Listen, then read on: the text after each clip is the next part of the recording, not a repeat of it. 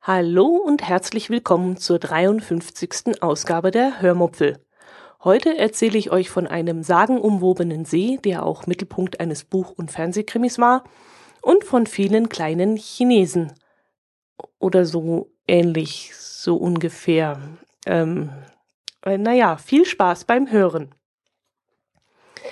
Letztes Wochenende war am Samstag ja Allerheiligen. Das ist bei uns in Bayern und in vier weiteren Bundesländern ein Feiertag. Dementsprechend ging es bei uns auf den Straßen auch zu, zumal wir auch noch ein herrliches Herbstwetter hatten, also so ungefähr gefühlte 18 Grad, schätze ich jetzt mal, windstill und traumhafter Sonnenschein. Die Sicht war auch perfekt, so dass auch zahlreiche Ballonfahrer in der Luft waren und irgendjemand hat getwittert, ich glaube, der hat ein Foto eingestellt vom Allgäuer Himmel, auf dem ganz viele Heißluftballons zu sehen waren. Wir hatten auf der Fahrt nach Füssen, wo wir den Tag verbracht haben, auch einige am Himmel gesehen und äh, wir haben sie wahnsinnig beneidet, denn die Sicht dort oben muss wirklich traumhaft gewesen sein. Mm, wir waren also in und um Füssen unterwegs. Mit Freunden zusammen waren wir rund um den Allersee und am Weißensee entlang gewandert und im Anschluss daran noch durch Füssen spaziert. Das war ein ganz schönes Stück zu laufen und wir waren dann am Abend auch rechtschaffend müde, aber wir waren auch überglücklich, denn es war wirklich ein traumhaft schöner Tag gewesen. Wir hatten also mit dem Allersee angefangen. Der Allersee ist ein circa 12 Hektar großer See westlich von Füssen. Das Besondere an ihm ist, dass sich in circa 15 bis 18 Meter Tiefe eine leuchtend rote Schicht von Purpur-Schwefelbakterien befindet, in der giftige Stoffwechselprodukte entstehen. Hinzu kommt, dass der See unterhalb dieser Schicht nahezu sauerstofflos ist. Und ähm, ja, trotzdem haben äh, Forscher beobachtet, dass Fische durch diese Schicht hindurchgeschwommen sind und auch wieder unversehrt daraus hervorgekommen sind. Und äh, diese Forscher waren dann sehr interessiert an diesem See und Biologen sind an den See gekommen und haben das besondere Ökosystem ausgiebig erforscht. Es sollen aber auch schon ganze Fischschwärme in dem See zugrunde gegangen sein und auch Taucher sind dort schon ums Leben gekommen, ähm, vermutlich aufgrund dieser giftigen Stoffe, die es dort in der Tiefe gibt. Äh, das Tauchen ist deswegen auch inzwischen dort verboten. Das alles gibt dann natürlich auch genug Anlass für Spekulationen und um irgendwelche Mythen und Sagen in die Welt zu setzen oder um einen Krimi zu schreiben.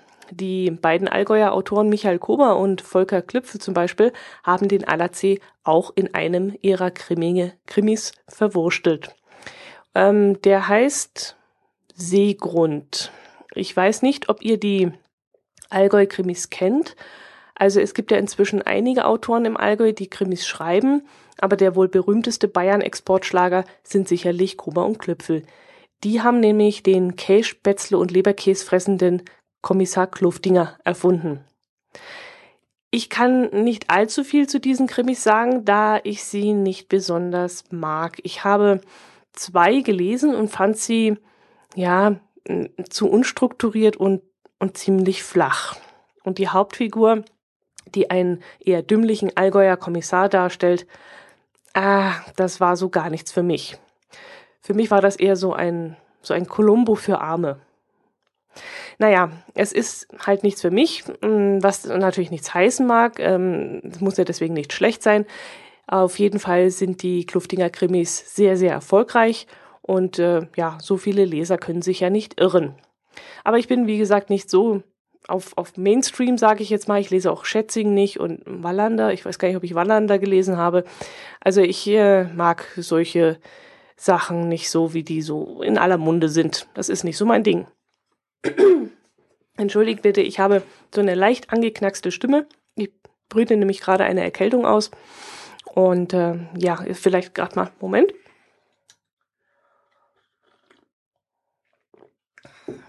Ich habe mir auch einen heißen Tee gemacht der wahrscheinlich bis zum Ende dieses Podcasts nicht mehr heiß sein wird. Ähm, ich wollte euch vom Allersee erzählen. In dem Kluftinger Roman nimmt der Allersee einen wichtigen Part ein. Die Inhaltsbeschreibung dazu äh, klingt wie folgt. Am Allertsee bei Füssen macht der Allgäuer Kommissar Kluftinger eine schreckliche Entdeckung. Am Ufer liegt ein Taucher in einer riesigen roten Lache. Was zunächst aussieht wie Blut, entpuppt sich als eine seltene organische Substanz aus dem Bergsee. Kluftinger, der diesmal bei den Ermittlungen sehr zu seinem Missfallen weibliche Unterstützung erhält, tappt lange im Dunkeln.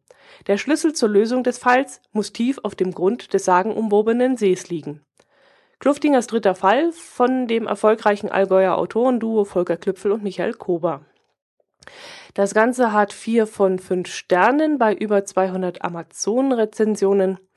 Ja, da sagt die Masse sicherlich äh, das Richtige. Wie gesagt, für mich ist das jetzt nicht so interessant. Es gibt aber auch ein paar Ein-Sterne-Bewertungen. Was steht denn da drin? Wer einen guten Krimi erwartet, der sollte sich ein anderes Buch suchen. Hier geht es im Wesentlichen um die Macken eines Kommissars. Und zwar so plump und dämlich, dass man bereits auf den ersten paar Seiten sich schämt. Fremdschämen für Fortgeschrittene. Hm, naja. Das, das, wenn mit den Macken, wenn die auf so einem gewissen Niveau dargestellt werden würden, wo man sich als Allgäuer naja, mit einem Schmunzeln wiedererkennen würde, dann wäre das was anderes. Aber ich hatte auch so ein bisschen das Gefühl, als würde man auf Kässpatzen essend reduziert werden und ich fand das dann nicht so dolle. In der nächsten Rezension steht, ein Loser, der von einem vorherseh vorhersehbar dummen privaten Schlamassel in das nächste tölpelt. Das soll wohl lustig sein und unterhaltsam sein, versprüht jedoch die Intelligenz, den Witz und den Charme einer schlechten TV-Vorabendserie in Buchformat. Das humoreske Strickmuster ist einfach. Ergötze dich daran, dass es einen gibt, der dümmer und ungeschickter ist als du und angeblich trotzdem beruflich erfolgreich sein kann. Schier unerträglich ist, dass die Autoren sich anscheinend nicht entscheiden können, ob sie nun einen Krimi schreiben möchten oder ein bayerisch-hinterwäldlerisches Familienpanoptikum. Oh Hauer. Das ist ja mal richtig harter Tobak. Ich habe, wie gesagt, zwei Kluftinger Bücher gelesen, war jetzt auch nicht sonderlich begeistert, wollte dann aber unbedingt die Filme anschauen, weil mir nämlich der Schauspieler Herbert Knaub, der den Kluftinger spielt, darin ähm, eine sehr gute Figur macht, sage ich jetzt mal. Also ich mag den Schauspieler sehr gerne und er ist ja auch gebürtiger Allgäuer und deswegen wollte ich den, die Kluftinger Filme unbedingt anschauen. Erntedank war, glaube ich, die erste Romanverfilmung. Die fand ich allerdings ziemlich spooky, sage ich jetzt mal. Da kam irgendwie so ein schwarzer, seltsamer Rabe drin vor und es ging um irgendwelche Sagen und Mythen, die sich mir nicht so ganz erschlossen hatten. Deshalb wollte ich die zweite Verfilmung, nämlich Milchgeld, erst gar nicht anschauen, habe es aber dann trotzdem gemacht. Irgendwie dachte ich mir, naja, muss der Bescheid wissen, muss der wissen, worüber gesprochen wird. Und das war dann, glaube ich, die Folge, die im Nachhinein auf dem Altusrieder Friedhof für Wirbel gesorgt hat. Genau. Da hatte nämlich ein Bestatter auf dem Friedhof ein Grab von einem Toten errichtet, den es gar nicht gab. Es war nämlich die Leiche aus diesem Krimi. Und ich muss jetzt mal schauen, ob ich den Bericht der Allgäuer Zeitung noch finde. Aber angeblich waren, ähm, wenn ich das richtig im Kopf hatte, immer wieder Touristen auf dem Friedhof und hätten dort nach dem Grab des Toten gefragt, also nach dieser Romanfigur.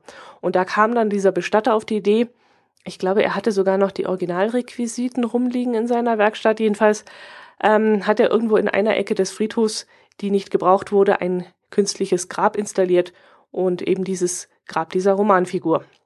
Ich schaue mal nach, ob ich den Zeitungsbericht noch finde, dann verlinke ich ihn in meinem Blog. Der dritte Kluftinger, der verfilmt wurde, war dann besagter Seegrund. Und den fand ich dann sogar recht gut, wenn ich mich erinnere, richtig erinnere. Ähm, von den üblichen Peinlichkeiten des Allgäuer Kommissars mal wieder abgesehen. Da hatte er irgendwie so eine japanische Baldschwiegertochter, ähm, vor der er sich recht äh, dämlich benommen hat. Aber der Aufbau des Krimis, der war, glaube äh, in der dritten Folge am besten. Ja, und in dieser Verfilmung ist dann auch der Allersee zu sehen gewesen, an dem wir letzten Samstag vorbeispaziert sind. Ähm, Im Allersee sollen übrigens auch während des Zweiten Weltkrieges Aerodynamikversuche für Flugzeuge durchgeführt worden sein. Und angeblich sollen von diesen Tests noch irgendwelche Eisengestelle übrig sein, die jetzt dort unten vor sich hinrotten. Auch das sei dann wohl ein Grund, warum dort Tauchen ähm, verboten ist, weil man auch vermutet, dass die Taucher dort vielleicht hängen geblieben sind. Natürlich gibt es auch irgendwelche Gerüchte zu irgendwelchen Goldschätzen, die die Nazis hier versenkt haben sollen. Aber solche Geschichten gibt es ja überall, wo irgendetwas verborgen oder unterirdisch gelagert oder einfach unerreichbar ist. Nichtsdestotrotz kann man wunderbar um den See herumlaufen. Knapp eine Stunde waren wir unterwegs, wenn überhaupt. Ich glaube sogar nur ja dreiviertel Stunde oder so. Ein wirklich sehr netter Spaziergang. Wir sind danach noch am Weißensee entlang gelaufen, der etwas größer als der Allersee ist. Auch hier war es sehr, sehr schön und bei diesem herrlichen Wetter war die Wanderung natürlich ein Traum. Mittags sind wir dann ins Zentrum von Füssen gefahren. Füssen ist ja vor allem für sein König Ludwig Schloss bekannt, wobei das nicht so ganz stimmt, denn erstens liegt Neuschwanstein nicht in Füssen, sondern in Hohenschwangau und zweitens wäre man ganz schön kurzsichtig, wenn man Füssen auf dieses eine Schloss reduzieren würde. Füssen und Umgebung haben nämlich einige schöne Schlösser und Burgen. Ich persönlich finde zum Beispiel Schloss Hohenschwangau äh, viel, viel schöner und würde jedem Allgäu-Urlauber empfehlen, genug Zeit mitzubringen, um auch dieses Schloss, in dem König Ludwig seine Kindheit verbracht hat, zu besichtigen. Und wenn man dann schon mal in der Nähe ist, das Hohe Schloss im Zentrum Füssens und die Burgruinen Hohenfreiberg und Eisenberg sind auch extrem sehenswert. Nun, wir haben das alles schon gesehen und wir hatten an diesem Sonntagmittag Hunger. Also schauten wir uns nach einem Restaurant um. Unsere Freunde wollten zum Asiaten, wäre jetzt nicht unbedingt meine erste Wahl gewesen, aber weil ich auch keinen besseren Vorschlag zu diesem Zeitpunkt hatte, widersprach ich dann auch nicht. Als wir das Restaurant betraten, saßen dort schon vielleicht 20 bis 30 Gäste. Das könnte ich jetzt eigentlich mal so stehen lassen und warten, bis ihr euch diese Gäste ein wenig in eure Vorstellung gerufen habt. Ich vermute nämlich jetzt, dass ihr jetzt mehrere Tische vor eurem geistigen Auge seht, an denen irgendwelche Urlauber und Einheimische sitzen. Vielleicht sitzen an einem Tisch vier Erwachsene, an einem anderen Tisch vielleicht Vater, Mutter und zwei Kinder. Ja, das wäre dann aber alles ziemlich falsch. Die 20 bis 30 Gäste waren nämlich alle asiatischer Herkunft.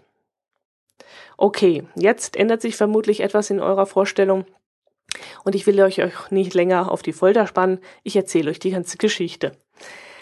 An vier Tischen verteilten sich ein, eine halbe Busladung Asiaten, die ziemlich geräuschvoll mit Stäbchen, die Teller an den Mund geführt, den Reis in sich hineinschaufelten. An den restlichen freien Tischen sah es so aus, als hätte eine Bombe eingeschlagen. Überall lagen Essensreste herum und äh, teilweise stapelten sich die Plastikschüsseln übereinander. Unsere Freunde, die das Restaurant ausgesucht hatten, wollten dann eigentlich wieder gehen, aber plötzlich wollte ich dann nicht mehr. Mir hätte es nämlich in diesem Moment wahnsinnig viel Spaß gemacht, ein wenig fernöstliche Kultur live zu erleben. Als ich dann Veto einlegte und meinte, ich würde gerne bleiben wollen, taten mir unsere Freunde diesen Gefallen und wir blieben. Wir mussten dann ein bisschen warten, bis einer der freien Tische abgeräumt und abgewischt worden waren was schon ein bisschen Zeit in Anspruch nahm. Und da hatte ich dann genug Zeit, um schon mal ein paar dieser Gäste zu beobachten.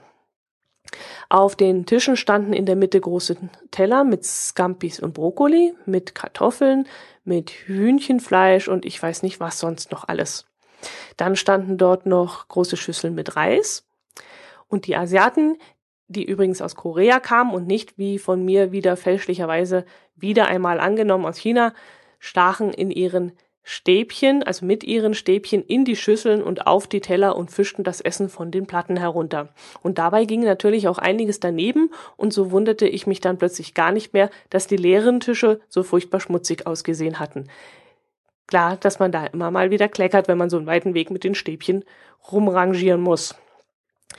Besonders fasziniert war ich von einem Mann, der mit einem Stäbchen in eine Kartoffel stach, diese in seine kleine Schüssel beförderte und dann ratzfatz mit zwei Stäbchen in mehrere Teile zerdrückte.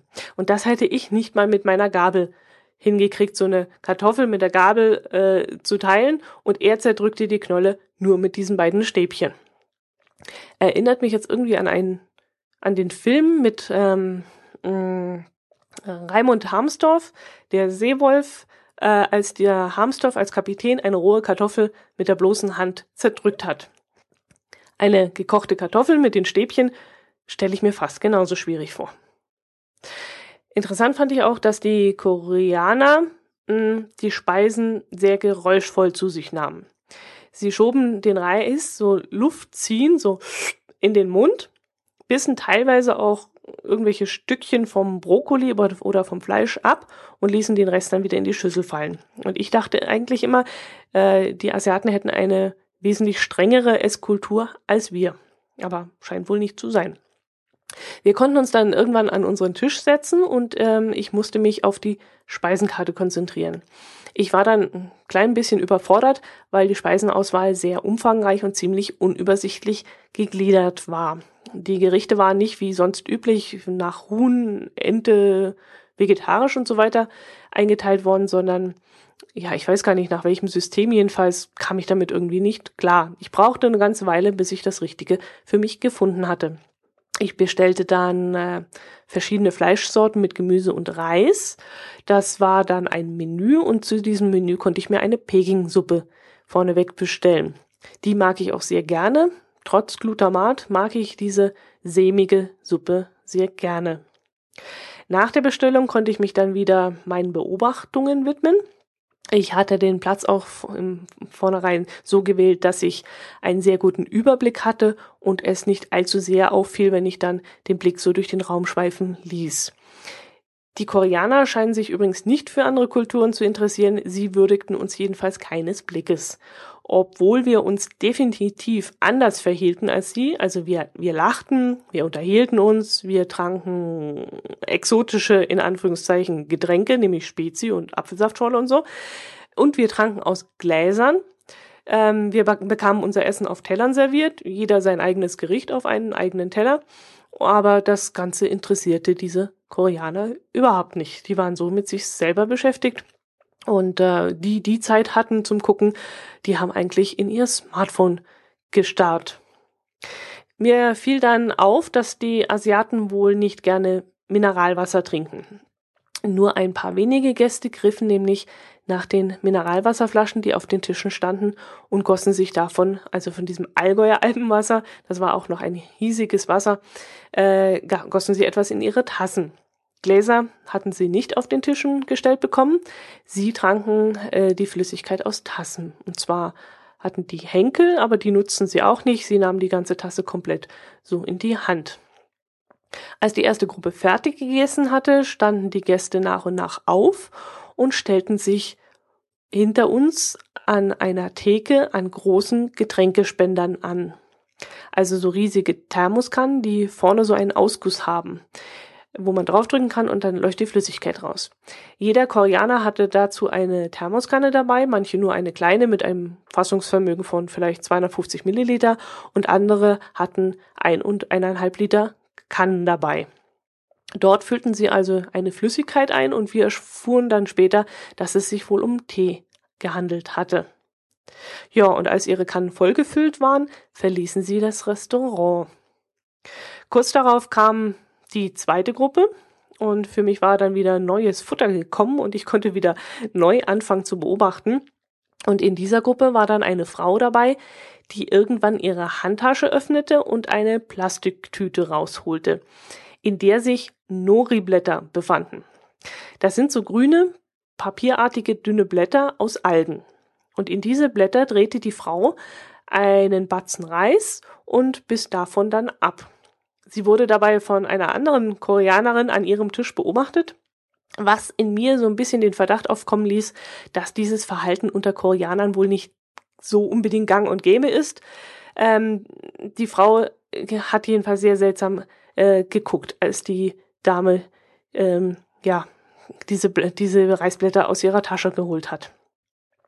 Als die Frau mit den Nori-Blättern dann später eine weitere Zip-Plastiktüte auspackte und den restlichen Reis aus den großen Schüsseln dort hineinpackte, schaute die andere Frau dann auch ziemlich irritiert und wenn ich es richtig gedeutet habe, schämte sie sich sogar ein wenig fremd. Aber das kommt wohl in den besten Familien vor und wie es aussieht, auch in anderen Kulturen.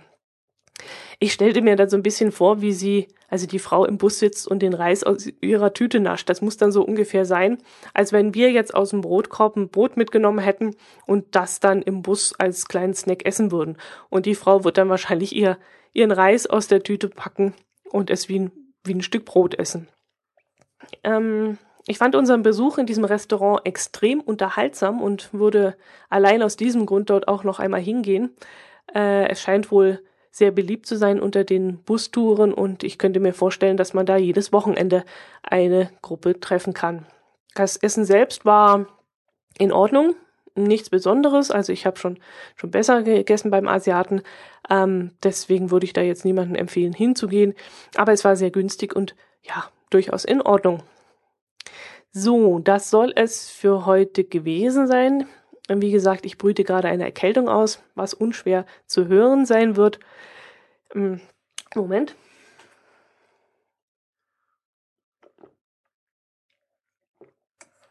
Mhm. Tee ist nicht mehr ganz so warm. Sollte ich mich ranhalten.